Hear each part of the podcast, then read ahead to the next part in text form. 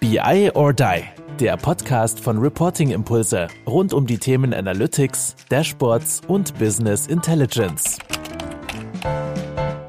Jo, hallo zusammen zu unserer neuesten Folge BI or Die. Heute mit Matthias von der Evaco, altbekanntes Gesicht, wer auch BI or Die live im Livestream bei LinkedIn oder YouTube verfolgt. Moin Matthias, schön, dass du da heute im Podcast bist. Ja, auch von mir nochmal ein herzliches Glück auf, Andreas. Ja, Glück auf, stimmt. Äh, daran haben wir uns schon gewöhnt mittlerweile. Ich sagte zu Moin und nur der HSV. Insofern weiß jeder, wo wir beide stehen, nämlich in Liga 2. Okay, aber darum soll es gar nicht gehen.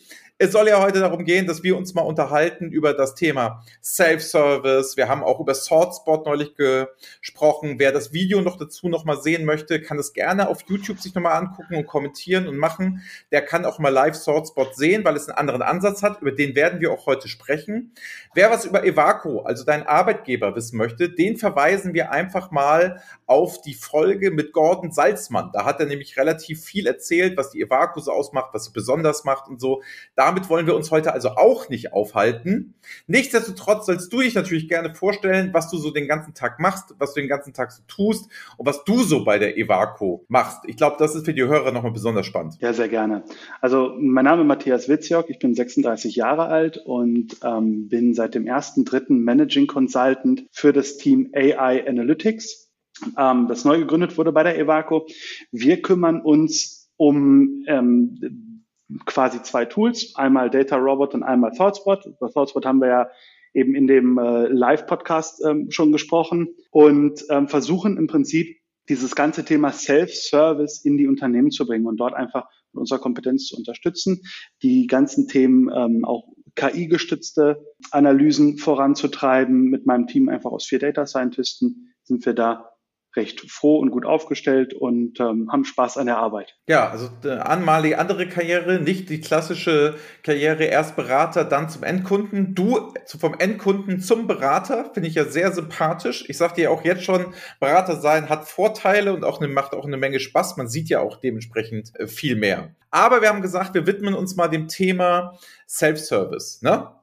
Ja. Also da gucken wir mal, wie läuft es so, etc. Sowieso schauen wir einfach mal. Und wo würdest du denn eigentlich sagen, wo fängt Self-Service an und wo hackt Self-Service denn eigentlich auf? Also für mich bedeutet Self-Service immer dann, wenn der Frontend-Nutzer, also der nicht in der IT oder in der BI-Abteilung sitzt, wenn, wenn dieser Nutzer selbstständig neue Analysen fahren kann. Also das bedeutet, dass der, dass der Nutzer wirklich hingehen kann, sag mal, da fängt an damit, dass er in einem Dashboard-Tool zum Beispiel neue Objekte erstellen kann, neue Filterwege ähm, aufsetzen kann, dass er sich grundsätzlich neu mit den Themen ähm, befassen kann. Und das endet irgendwo dort, dass der Nutzer selbstständig ähm, neue Datenquellen anzapfen kann, komplett neue ähm, Datenmodelle zum Beispiel auch verknüpft, wenn wir hingehen und sagen, okay, wir haben nicht nur ähm, den Vertrieb und das Marketing, sondern wir bringen jetzt eben beide Datenmodelle zusammen und versuchen daraus gemeinsame Erkenntnisse zu gewinnen. Und wenn das dann der Frontend-Nutzer macht, dann ist das für mich ganz klares Self-Service. Okay, also würdest, würdest du auch sagen, ähm, was bedingt bei dir, sage ich mal, wenn wir uns den Begriff nähern, was bedingt Self-Service? Ich kenne Unternehmen, die begreifen unter Self-Service Folgendes, die sagen, wenn ich Filter als User sitzen kann, wenn ich interagieren kann oder ein Drill-Through machen kann, dann ist das für die Self-Service. Würdest du das verneinen oder würdest du das bejahen? Verneinen. Also das, okay. genau. Also das ist für mich noch kein Self-Service. Das ist ähm, für mich einfach nur die Benutzung eines modernen BI-Dashboarding-Tools. Also das ist wirklich ähm, reine interaktive Dashboards zu benutzen, ist für mich noch kein Self-Service. Für mich geht es immer darum, wenn ich etwas Neues schaffe, wenn ich etwas schaffe, was vielleicht auch noch nicht jemand ähm, mir vorgekaut hat. Also wenn ich jetzt, ne, wenn ich jetzt den Filter einfach nur anwende, also um Gottes Willen, das ist eine tolle Sache, aber äh, wenn ich den Filter anwende, dann benutze ich ja die, die Objekte und die Analysen eines anderen und passe sie nur ein bisschen an. Wenn ich jetzt allerdings zum Beispiel die, das Objekt nehme, ich sage jetzt einfach mal ein, ähm, ein Balkendiagramm und ich ändere die Dimension aus und sage, ich möchte jetzt eine ganz neue Dimension da haben, dann ist es für mich schon wirklich, da beginnt der Self-Service-Ansatz. Okay, also das ist auch so. Wir unterscheiden ja klassisch zwischen, sage ich mal, Reporting statisch. Dann gehen wir ja weiter und sagen, es gibt ein Managed Self-Service. Ich darf mich in einem gewissen Rahmen selber im Self-Service bewegen und dann sagen wir, es gibt einen reinen Self-Service. Bleiben wir nochmal bei diesem Managed Self-Service, wie du auch gerade sagtest, erster Schritt. Ich habe zum Beispiel jetzt mein ähm, BI-Tool offen und kann mir dann innerhalb des Datenmodells, das mir bereitgestellt wurde, zum Beispiel die Y-Achse ändern. Ne? Da würdest du sagen, das ist der Moment, wo man sich das erste Mal über Self-Service Gedanken machen müsste und es so nennen darf? Genau, das wäre mhm. für mich genau die, die Unterscheidung. Ich ähm, fange, ich, ich kombiniere die, die Datenelemente neu, genauso wie ich das gerne haben möchte, genau für die Fragestellungen, die ich mir gerade aufwerfe und benötige dafür ja auch, ich meine, das ist auch der Schritt, wo ich wirklich ähm, eine gewisse Ausbildung auch brauche. Also das klingt jetzt ein bisschen sehr kompliziert, aber ähm, per se ist das für mich eigentlich, ich muss wissen, wie die Daten im Datenmodell zusammenhängen. Ich muss ähm, die Grundkonzepte beigebracht bekommen haben und erlernt haben, äh, wo ich bei Daten, wie, wie die zusammenhängen können, dass ich die verschiedene Granularitäten zusammenmische, dass ich hier aufpasse, dass ich weiß, wo die Daten herkommen, um sie danach richtig zu interpretieren. Und das ist so wirklich der, der Schritt weg von, ich bin reiner Konsument und produziere auch eben neue, neue Analysen. Und dann ist ja den modernen BI-Tools, kann ich die dann ja auch weitergeben und äh, meinen Kollegen zur Verfügung stellen und damit einen Mehrwert nicht nur für mich, sondern für mein Team, für mein Unternehmen schaffen. Gut, also das würden wir dann alles so unter dem Bereich Managed Self-Service sehen. Ne? Du darfst halt bisschen was, beziehungsweise du darfst vielleicht auf einem bestehenden Datenmodell, Datentopf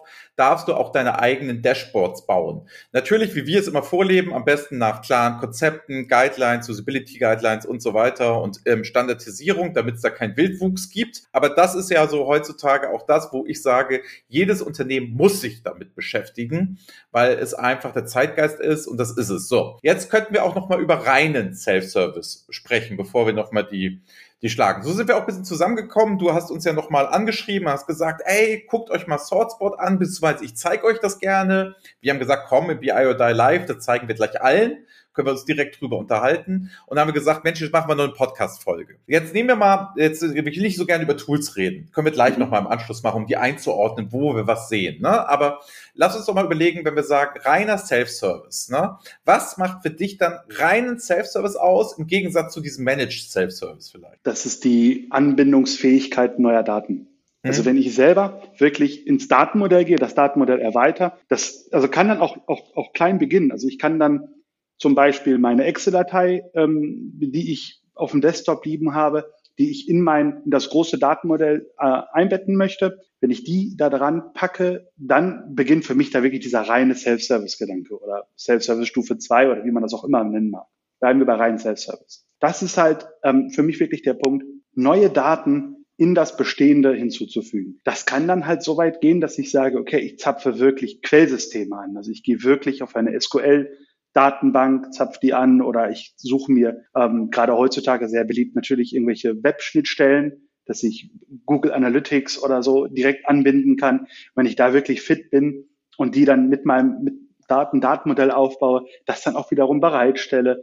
Ja, ähm, das ist dann für mich reiner Self-Service und ähm, das ist wunderbar brauche aber halt wirklich eine nötige Ausbildung. Ne? Also da, das ist jetzt schon wirklich nicht einfach. Da muss ich sehr sorgfältig agieren, da muss ich sehr vorsichtig sein und da muss ich halt wirklich gucken, dass ich genau wirklich weiß, was ich tue, so gewisse Fallstricke auch umgehen mhm. zu wissen. Du sagtest so nötige Ausbildung. Ne? Also, wer wird denn deiner Meinung nach ausgebildet? Punkt eins. Also, wer, wer, wer sind diese Personen im Unternehmen? Und Punkt zwei, was würdest du als nötige Ausbildung sehen und wie geht man davor? Was würdest du so sagen? Was brauche ich? Was muss ich mir da drauf schaffen? Wer bin ich überhaupt? Was muss ich tun? Also, Ausbildung ist für mich jetzt völlig unabhängig von der ähm, beruflichen Ausbildung, die ich habe. Also es geht jetzt nicht darum, dass ich ein Mathematikstudium oder ein Wirtschaftsstudium oder sowas habe oder ein Informatikstudium oder eine Ausbildung zu diesen Themen. Darum geht mir das, geht mir das nicht, sondern es geht mir vielmehr darum, dass ich innerhalb des Unternehmens ähm, die Prozesse kennenlerne, dass ich weiß, wie funktioniert mein Unternehmen und wie sind, ist die, die Wirklichkeit, wie wird sie eben in den Daten abgebildet. Ja, also Nehmen wir das, das beste Beispiel mal Verkauf. Das ist so ziemlich jedes Unternehmen. Jedes Unternehmen schreibt irgendwie Rechnungen. So, also das heißt, ich produziere Umsatz irgendwie, ja, weil ich mein Produkt verkaufe, dann weiß ich, okay, es entstehen Rechnungen und die werden einfach im System abgelegt. Jetzt muss ich dann genau wissen, wie funktioniert, wie ist das System, ne? Dann, ähm, dass die eben in dem ERP-System oder in dem, in dem Buchungsmanagement-Tool äh, abgelegt werden, wenn ich diese Informationen benutzen möchte. Da muss ich über Fallstrecke wissen, wann, wann wird's gebucht, wann ist der Umsatz wirklich entstanden, dass ich dort eine gewisse Sensibilität habe. Das ist so das eine, was ich, dass ich meine Firma kennen muss. Das zweite ist, dass ich so eine generelle Datenausbildung bekomme. Auch da geht's einfach darum, dass ich weiß, okay, welche Daten kann ich eigentlich miteinander verknüpfen? Dass ich etwas kennengelernt habe, was Granularitäten sind. Also bin ich, ne, bleiben wir bei den Rechnungen, bin ich auf der Ebene, dass ich pro Rechnung unterwegs bin und Daten habe? Oder aggregiere ich die ähm, zum, zum Beispiel pro Datum, also pro Tag zusammen und sage, das sind meine fünf Rechnungen, die ich an dem Tag ähm, gesehen habe. Ich kann also die einzelne Rechnung nicht mehr unterscheiden, sondern sehe nur noch, das ist hier die Rechnung vom 26.05. So, da, darüber muss ich mir Gedanken machen. Das muss ich verstehen lernen, dass ich dort einfach weiß, okay, da gibt es Fallstricke, wenn ich Datenmodelle baue, dass ich diese umschiffen kann. Ja, aber das ist, es ist ja genau, es ist ja genau die Sache, die uns alle umtreibt, ne? Das Stichwort Data Literacy. Ich sprach gestern mit Carsten Bange und habe eine neue Folge von dem BI Dein Newscast mit ihm zusammen aufgenommen. Und er haute eine ganz interessante Zahl raus. Erstmal, dass 15 Prozent der Leute, der unter Leute im Unternehmen Business Intelligence nutzen oder Data nutzen. 15 Prozent, also so, das ist wohl so die, die Marschroute. Kannte ich auch nicht die Zahl, ne? also fand ich relativ spannend. Und Punkt zwei, was er raushaute, war, ich fragte ihn nach dem, was er denn von einem anderen Ansatz im Self-Service hält, nämlich von der Suche nach gewissen Dingen und nicht so stark nach dem Motto, wir präsentieren Ergebnisse. Ne? Und das war ganz spannend, was er, was er dazu sagte. Er sagte, ja, es gab ja immer wieder diese Ansätze, dass man mit der Suche das ähm, gemacht hat. So, und hat gesagt, immer wieder, ich versuche das so wie Google zu lösen. So, er sagt, das Problem, wo die alle dran gescheitert sind, war bisher immer, dass die, dass der User nicht seine Sprache benutzt hat, sondern sich auf die Sprache des Tools einlassen musste, um Ergebnisse zu kriegen. Das war bisher das große Problem. Dank der künstlichen Intelligenz sieht er das jetzt alles bisschen positiver und sagt so Linguistik, semantische Merkmale, ne, also mein, mein Gerät, das ich ja auch habe, ne, mal, äh, von Amazon, das, ich sag's mit Absicht nicht, weil geht's nämlich jetzt an. Das ist der Grund. Ähm, das, das, das Gerät, das ich ja habe, ist ja semantisch auch sehr gut drauf. Das versteht ja mich oder meine vierjährige Tochter mittlerweile auch sehr, sehr, sehr gut und er ahnt ja auch, was ich meine. Ich muss ja nicht die Befehle genauso sprechen. So, und auf der Seite kamen wir und er sagte, er sieht jetzt bei SwordSpot tatsächlich auch wirklich großes Potenzial auf die Suche. Und ich bin jetzt auch gleich fertig, aber was ich ganz spannend fand, er sagt, dieser Ruf nach, warum schaffen wir die BI nicht als Ganzes ab? Gibt es immer mal wieder. Im Sinne von, warum machen wir nicht alles über die Suche? Fand ich sehr spannend. Und damit möchte ich dir gerne mit dem Self-Service-Thema und so auch gerne noch in den Ball rüberspielen, weil du ja auch stark diese Suchfunktion von SwordSpot ins Spiel gebracht hast. Gibt es auch andere Hersteller? Power BI kann das auch und so müsst ihr uns jetzt alles nicht kommentieren. Hat Power BI auch mal stark getrieben. Ich habe das auch ja erzählt. Machen sie momentan nicht mehr so stark. Aber Contana, dass man mit der sprechen konnte und dass sie mir auch gesagt hat, in China ist der Umsatz so hoch ging auch mal, aber ist nicht mehr so im Fokus. Oder Watson, IBM, auch sehr stark. So, aber jetzt nochmal, bald zu dir rübergespielt. Was sagst du so zu den Ausführungen, mal schnell zusammengefasst, ohne dass du den Newscast gehört hast, zu Carstens Ansichten da in dem Fall? Ähm, also ich finde es auch gut. Gerade dieses Thema NLP, also die äh, Natural Language Processing, äh, was da dahinter steckt als KI-Form, ist, äh, hat einen Riesensprung gemacht, was diese ganzen Suchverfragen angeht. Zum Thema ähm, BI-Abteilung abschaffen, ja oder nein, bin ich ganz klar dagegen. Also nicht nur, weil wir jetzt BI beraten, sondern weil ich auch glaube, Kern einer, eines guten Self-Service ist eben, dass ich entweder gutes Datenmodell habe, ja, also das, was wir vorhin besprochen haben, dass ich ein sehr gut aufbereitetes Datenmodell und dokumentiertes Datenmodell habe, was eben zum Beispiel von der BI-Abteilung aufgebaut wird. Zum anderen, dass ich, ähm, wenn ich jetzt bei dem ganz freien Self-Service-Gedanken, bei dem reinen Self-Service-Gedanken bin, mhm. dass ich ja auch Menschen brauche in meinem Unternehmen, die eben meine Nutzer schulen. Auch da brauche ich ja die Datenkompetenz, die äh, ich in der BI-Abteilung sehe. Ganz davon abgesehen, dass Self-Service für mich persönlich nie alleine bestehen wird.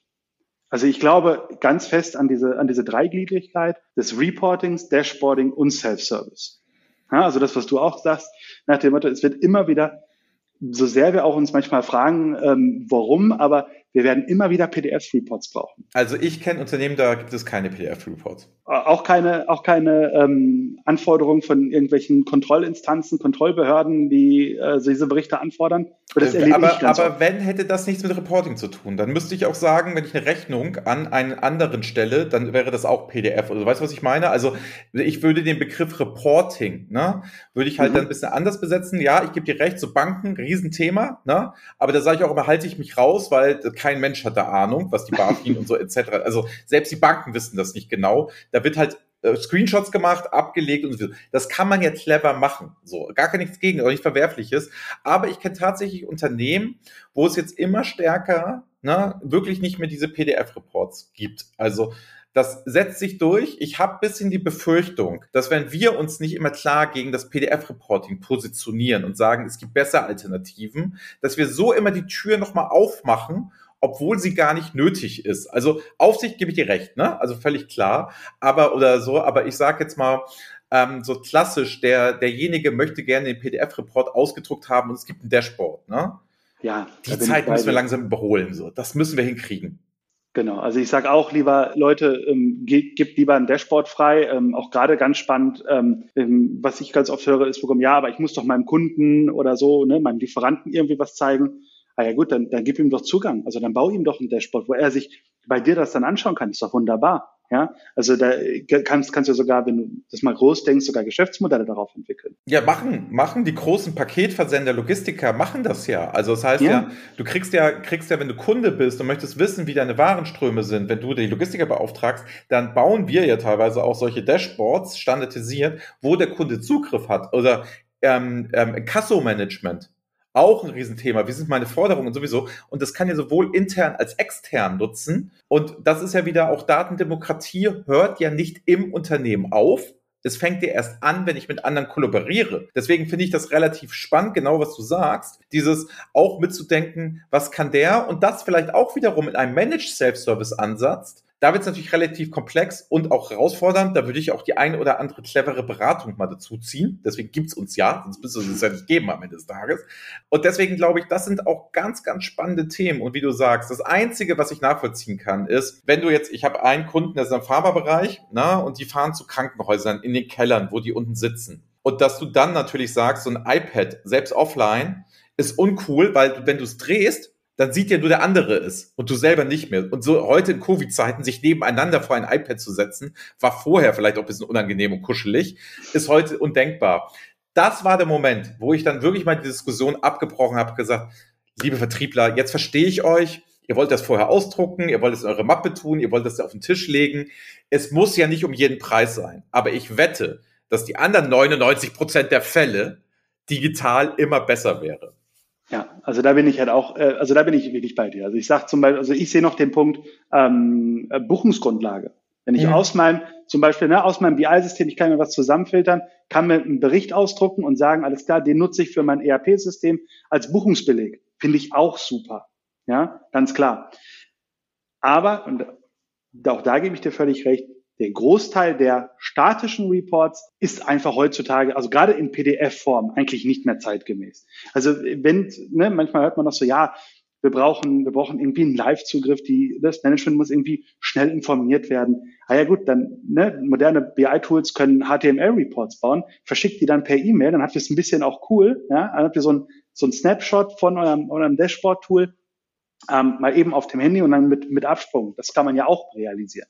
Wenn wir heute mal weitergehen, grundsätzlich glaube ich wirklich, wir brauchen die drei Themen trotzdem einfach und äh, der, der Hauptfokus oder das meiste, was erstmal abgefragt wird, ist dieses Dashboarding halt. Also dieses wirklich, ich führe den Nutzer durch die Analysen. Ja. Ich überfrachte ihn auch nicht mit Möglichkeiten. Ich schränke es schon ein, dass es ähm, sinnvoll ist, verliere dadurch natürlich gewisse Freiheiten in der Analyse, ja. weil ich halt einfach ne, nur über, durch über ausgetrampelte Pfade gehen kann erreiche aber dadurch einfach ein, ein hohes Standardisierungsmaß. Leute kommen auch schnell rein, ja, können schnell mit den Daten lernen, lernen die Daten kennen, lernen damit umzugehen und damit habe ich schon einen Riesenschritt gemacht. Wenn ich aber soweit bin, wenn ich ein gutes Dashboarding aufgesetzt habe, dann kommt ja immer wieder der Wunsch nach, jetzt brauche ich aber mal ad hoc Antworten. Ja. Ich habe jetzt ja. gerade mal eben eine Frage, die muss ich jetzt schnell beantworten. Und an der Stelle ist Self-Service einfach wunderbar. Und da sage ich, da bin ich Team Google. Also wenn du suchen kannst danach, ja, wie toll ist es denn? Ich meine, das ist ja das, was wir zu Hause auch machen. Du hast vorhin Covid angesprochen, ja. Also wenn ich jetzt heute Abend überlege, ich möchte mit einem Freund noch ein Bier trinken gehen. Äh, wie ist denn die Inzidenz jetzt gerade bei mir hier in Gelsenkirchen? Ja, dann äh, google ich eben äh, Corona, Gelsenkirchen und dann, dann sehe ich die Inzidenz direkt und dann weiß ich, alles klar, darf ich, darf ich nicht. Das ist, glaube ich, aber weiß ich nicht, ob das das richtige Beispiel ist, weil, weil da finde ich, macht Google ja was anderes. Google macht ja folgendes, stellt uns die Information schon bereit. Wir müssen nicht mal auf eine Seite springen oder so. Google übernimmt ja quasi die Arbeit für uns. Das kann, diese Frage kann ich Google gut stellen. Da bin ich, da bin ich bei dir. Das finde ich super. Also, wenn du Google das eingibst, super. Oder wenn du Andreas Wiener eingibst, dass er dir sofort oben Andreas Wiener als Pendel anzeigt und schreibt Buchautor, Podcast-Host und mich mit Bild. Das finde ich Google stark, weil da gibt Google mir das direkt. Was ich bei Google aber nicht mag, sind drei Werbeanzeigen, die mich erstmal komplett nicht interessieren. Ne? Also ich gebe jetzt, ich gebe jetzt Klickpartner ein und sehe da oben als erstes Evaco. So, es nervt mich schon direkt. Wer nicht über organisches Wachstum kommt, sondern wer über Werbeanzeigen kommt.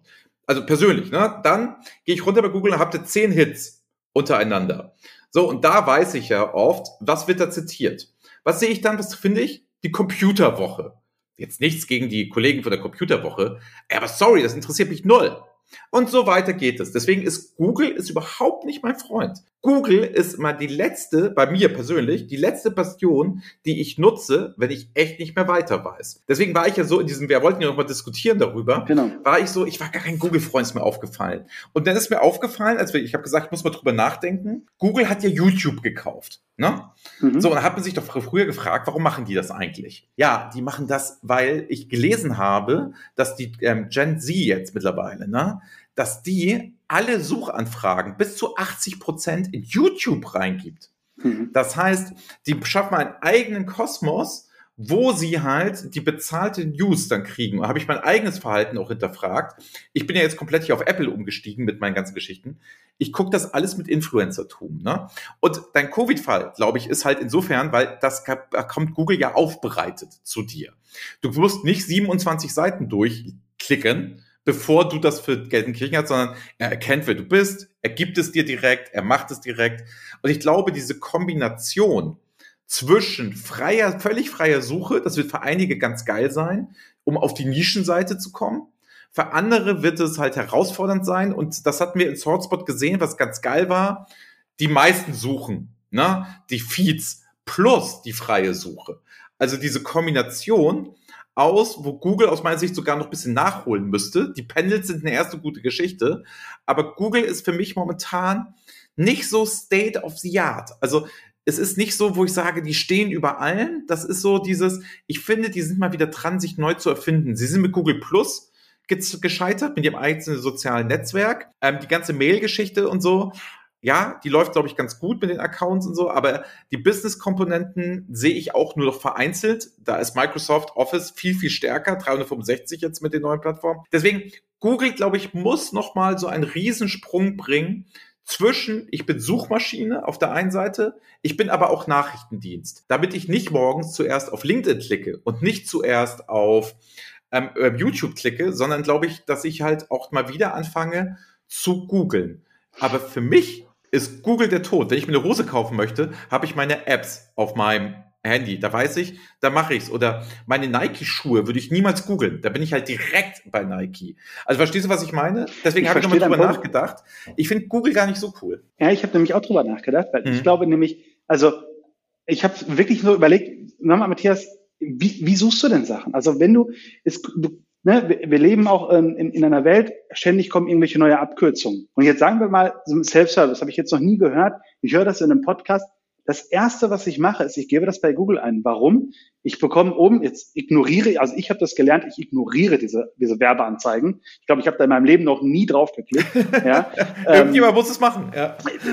Garantiert. Also ich meine, Google ist ja das, weiß ich nicht, drittwertvollste Unternehmen oder so der Welt. Ähm, genau damit. Aber ich, ähm, ich google das, ja, also wir, wir haben es ja auch schon in Sprachgebrauch übernommen. Also wir sagen ja nicht, ich suche das, sondern ich google das. Ja, und ähm, bekomme oben dann relativ gut aufgebaut, meistens ja irgendwie den Wikipedia-Artikel, wenn es den gibt. Dann weiß ich, okay, äh, hier finde ich eine schnelle gewisse Art von Definition und kriege so die ersten, die ersten Eindrücke. Und dann kriege ich vielleicht noch ne, zwei, drei weitere definitorische Ansätze. Und dann komme ich in den, in den Beiträgen, wo darüber diskutiert wird, wo ich jetzt mal inhaltlich darüber gesprochen bin, wo es ein bisschen größer wird. Und das finde ich ist äh, schon das, wie ich das sehr oft, also wenn ich etwas gezielt suche, wenn ich wirklich eine Anfrage, was habe jetzt, jetzt muss ich was wissen, dann, dann google ich. LinkedIn, Twitter und, und, und Co. oder, oder auch YouTube, diese Social Media Thematiken, ähm, tatsächlich benutze ich die nicht, wenn ich aktiv über ein bestimmtes Thema informiert werden will. Vielleicht dann irgendwann auch, ja, also dann dazu. Aber ähm, per se eigentlich, wenn ich Zeit habe, stöbern möchte und mal gucken, was gibt's denn so Neues? Also wenn ich völlig unvoreingenommen sage, ich will jetzt Wissen konsumieren, dann gehe ich da drauf und dann gucke ich, was das System mir anbietet und springe ab. Aber ich habe nicht diesen Gedanken vorher, ich muss jetzt darüber was wissen. Ja, ich finde das spannend, weil ich habe jetzt auch nochmal genau hin, wie mache ich es denn persönlich? Ne? Genau. Und da ist mir, ist mir aufgefallen, also alle meine Informationen beziehe ich übers Handy. Also ich sitze hier nicht vom Rechner und beziehe Informationen. Ne? Und das ist mir aufgefallen, ich benutze die Apple-Suche. Das heißt, was bei mir passiert ist, mit jetzt Self-Service, will ich gerne mal nachschlagen. Ne? Mhm. Dann gebe ich das bei Apple ein und der führt mich direkt zur Wikipedia-App. Das heißt, ich. Also du meinst ich habe, das Spotlight, meinst du, ne? Genau. Also ja. nach dem Motto, ja. ne? oder ich könnte ja auch sagen, hi Siri, was ist denn? Bla bla bla oder so. Ja. Ne? Das mache ich jetzt noch nicht. Komischerweise zu Hause mache ich das schon mit meinem Amazon-Gerät, das ich jetzt wieder nicht nenne, damit es nicht angeht. Aber damit mache ich es auch. Also gebe ich auch direkt. Ne? Und ich finde ganz spannend, ich, ich, ich überlege gerade die ganze Zeit mit diesem technischen Fortschritt, mit der besseren KI, mit dieser Spracheingabe, mit dem wir geben hier was ein, wir suchen anders, wir machen es direkt über Apple, direkt über die Verknüpfung. Ne? Ob Google nicht immer einen kleineren Teil macht. Weißt du, ich glaube, ich kann halt viel überspringen. Und ich, ich habe auf meinem Startbildschirm ne, nicht Google. Ich finde es ganz erstaunlich. Also ich habe dort einfach nicht Google. Also es, es, mag sein, dass ich nicht so hart gebrandet bin. Aber klar, ich gebe dir mit allen recht, dass es auch wertvoll ist und sowieso etc. Ne? Aber es kommt bei mir tatsächlich selten vor. Es kann natürlich auch sein, es fragt mich natürlich auch niemand was ad hoc. Weißt du, es kommt bei mir ja nicht vor. Also es, ich komme ja nicht in die Verlegenheit und bin im Workshop, mich fragt jemand was und ich google was. Also das, das kommt eigentlich nicht vor. Es kommt niemand aus bei der Firma auf mich zu und will irgendwas von mir, was ich nicht war. Also verstehst du? Also ich komme im Arbeiten natürlich, ich bin in einer sehr privilegierten Situation, wo ich ja eher Input, den ich nicht weiß, mir geben lasse. Und ich habe ja selten, dass jemand was von mir will. So verstehst du? Deswegen ja, glaube ich, ist diese, dieses Miteinander sehr gut. Ad-Hoc-Anfrage ist, glaube ich, googeln total super. Das macht jeder, der eine Ad-Hoc-Anfrage kriegt. Nach dem Motto, wie ging damals Deutschland gegen Brasilien aus? Das würde man sofort googeln. Ne? Also Sofort. Da würde ich ja. nicht mehr Wikipedia, Länderspiele gehen und sagen, ähm, WM damals, sondern es wird zu googeln, weil es ja. sofort da ist. Ne? Oder du würdest auch nicht in deinem LinkedIn-Feed suchen, ob jemand zufällig was dazu gepostet hat. Genau. Oder ich, ich gebe halt auch, also wo ich es auch nutze, ist ähm, HSV. Ich gebe halt nur HSV ein. Aber was macht Google da? Sie geben mir nicht die Seiten, die Kicker etc., sondern sie geben mir wieder live vorne meine Antwort direkt, weil sie wissen, ich will gerade wissen, wie das Spiel steht und dann noch eine dynamische Tabelle haben. Was für mich dann ja wieder sehr stark Managed Self-Service ist, wenn wir im Bild bleiben. Sie es mir dann ja doch vor aber ich hätte die Möglichkeit, unten auch die anderen zu nehmen. Deswegen, ich finde das spannend. Also eigentlich weiß ich, was wir mal machen müssten. Das wird ja kein Problem Bitte. sein. Wir müssen ja einfach, wollen wir nicht einfach mal jemanden von Google hier einladen? Da kommst du noch mal dazu und wir fragen mal irgendjemanden von Google, der vielleicht nicht so, dass wir, wir machen das hier beide jetzt ein bisschen abenteuerlich im Sinne von, wir vergleichen Google-Technologie, wie wir es selber machen, also wie die letzten Bauern hier so, haben gar keine Ahnung am Ende des Tages. Ja, aber ich google so, weißt du? Aber wo wir Ahnung haben, ist Self-Service sowieso. Vielleicht können könnten wir jemand mal von Google fragen, wie suchen denn Nutzer, wie ist das denn, wie seht ihr das Verhalten, um das dann nochmal zu transferieren auf unseren Self-Service, weil das wisst, da wissen wir beide Bescheid. Das Sehr wollen wir jetzt mal machen? Das, das machen wir machen mal. Wir. Aber weißt du, ja. das bin ich sofort dabei. Finde ich super spannend. Weißt du aber, warum Google bei dir äh, gar nicht auf der Startseite ist, bei deinen Favoriten? Mhm. Weil du oben direkt in die, deine Frage in die, in die Adressleiste bei deinem Browser eingibst ja. und du gar nicht dieses google.com, also oder .de oder diese Startseite gar nicht, gar nicht mehr aufrufst, ja. ja sondern direkt da rein, da reinspringst. Also ich bin völlig bei dir und sag, wir brauchen beide Sachen. Wir brauchen mhm. beide Ansätze. Wir müssen dieses Ad-Hoc suchen, ähm, dieses, also wirklich, wenn ich ganz operativ und gerade wenn ich operativ unterwegs bin und ich habe die Frage, wie ist jetzt der, was weiß ich was, ja, also ähm, was kostet der Porto, der, der Standardbrief in Deutschland, ja, wenn ich das mal wieder nicht weiß, wie hoch das Porto jetzt gerade ist, google ich das, bekomme ich eine Nachricht, bekomme ich hier ein Ansiegen und dann die Information und weiß auch sofort, okay, pass auf, hier Deutsche Post, irgendwie Internetfiliale, kannst du auch direkt die Marke drucken und alles ist wunderbar. Gleichzeitig brauchen wir wirklich auch dieses diese, diese Community dahinter. Also wir brauchen auch dieses, was gucken sich eigentlich andere an? Weil das erweitert mein, also wenn ich, wenn ich bei Matok bin, bin ich ja in sehr meinem persönlichen Horizont, in, sehr auf meiner Straße unterwegs. Und wenn ich dann aber dieses links und rechts sehe, was machen eigentlich meine Kollegen, was machen die anderen Teams in meiner Firma? wenn ich cool. das sehe, wenn ich diesen Feed auch sehe, wenn ich eben beides sehe, ja, dann bin ich doch fast schon unschlagbar. Ja, dann kann ich doch eben genau das, je nachdem, wo ich gerade, habe ich gerade ein bisschen Zeit, ja, ähm, der Termin hat sich verschoben, sonst irgendwas. Ich möchte jetzt mal ein bisschen Wissen konsumieren. Ich gucke mal, was machen denn die anderen so? Und nicht, und das ist ja ganz wichtig, nicht diesen, ich überwache meinen Kollegen, sag mal, was guckt denn der Depp da wieder, sondern ich will doch gerade mal was lernen, sag mal, womit beschäftigt der sich denn? Ja, weil ich auch gerade jetzt, wir sind, wir ähm, sitzen alle im Homeoffice, wir sind alle ähm, verteilt und arbeiten dort. Ja, lasst uns doch mal gucken, ähm, dass wir dort einfach näher zusammenkommen. Dann kann ich ihn doch vielleicht bei Teams mal anrufen oder wo auch immer anrufen und mit ihnen direkt darüber sprechen. Und das ist doch perfekt, das ist doch ideal. Ja, da können wir auch wieder die Brücke zu Social Media schlagen.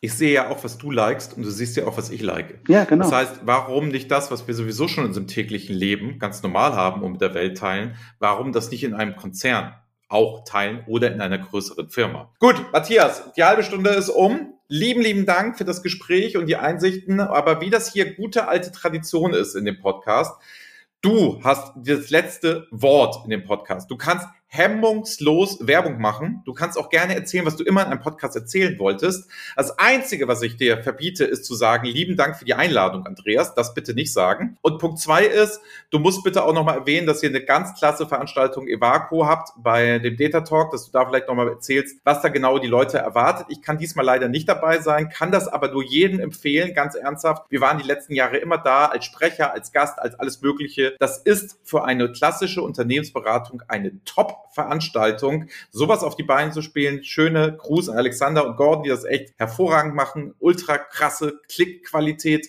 seit Jahren. Insofern, ach, ich kann auch die Werbung machen. Erster Siebter ist das? Erster Siebter, ganz genau. Erster Siebter, erster Siebter machen das. Du kannst noch zwei Worte dazu erzählen. Ich sag schon mal Tschüss aus Hamburg in der, in diesem Falle und dir gehören die letzten Worte. Lieben, lieben Dank dir. Alles klar. Andreas, ich danke dir für das wunderbare Gespräch und ich danke allen äh, Zuhörern, dass Sie, das, äh, dass Sie heute dabei waren zum Thema. Wenn ihr da mehr Fragen zu habt, ähm, schreibt mich an bei LinkedIn. Ähm, lasst uns darüber quatschen, lasst uns mal weiterkommen. Äh, den Data Talk wollte ich unbedingt erwähnen am 1. Juli 2021, also jetzt direkt, ne, ähm, in MERS als Hybrid-Event. Also das heißt, wir versuchen, wenn es die Corona-Zahlen zulassen, wir haben ein perfektes Hygienekonzept, dass wir wirklich vor Ort sind und auch Livestream wie es beim Data Talk einfach üblich ist, ist, dass es keine Verkaufsveranstaltung von der Evaco, sondern wir lassen Kunden sprechen. Kunden sprechen von ihren, über ihre Erfahrungen ähm, mit, mit den Projekten, die sie gemacht haben, mit den Herausforderungen. Und ähm, das ist wirklich gedacht von Kunden für Kunden. Ähm, eine Veranstaltung. Ich würde mich sehr freuen, wenn ich viele von euch dort sehen würde. Ja, bedanke mich und ähm, hat Spaß gemacht. Dann auf bald. Ciao, Matthias. Tschüss. Das war BI or Die, der Podcast von Reporting Impulse. Danke, dass ihr auch diesmal wieder mit dabei wart. Wenn es euch gefallen hat, dann hinterlasst uns doch eine gute Bewertung. Und abonniert den Podcast, um keine weitere Folge zu verpassen. Bis zum nächsten Mal.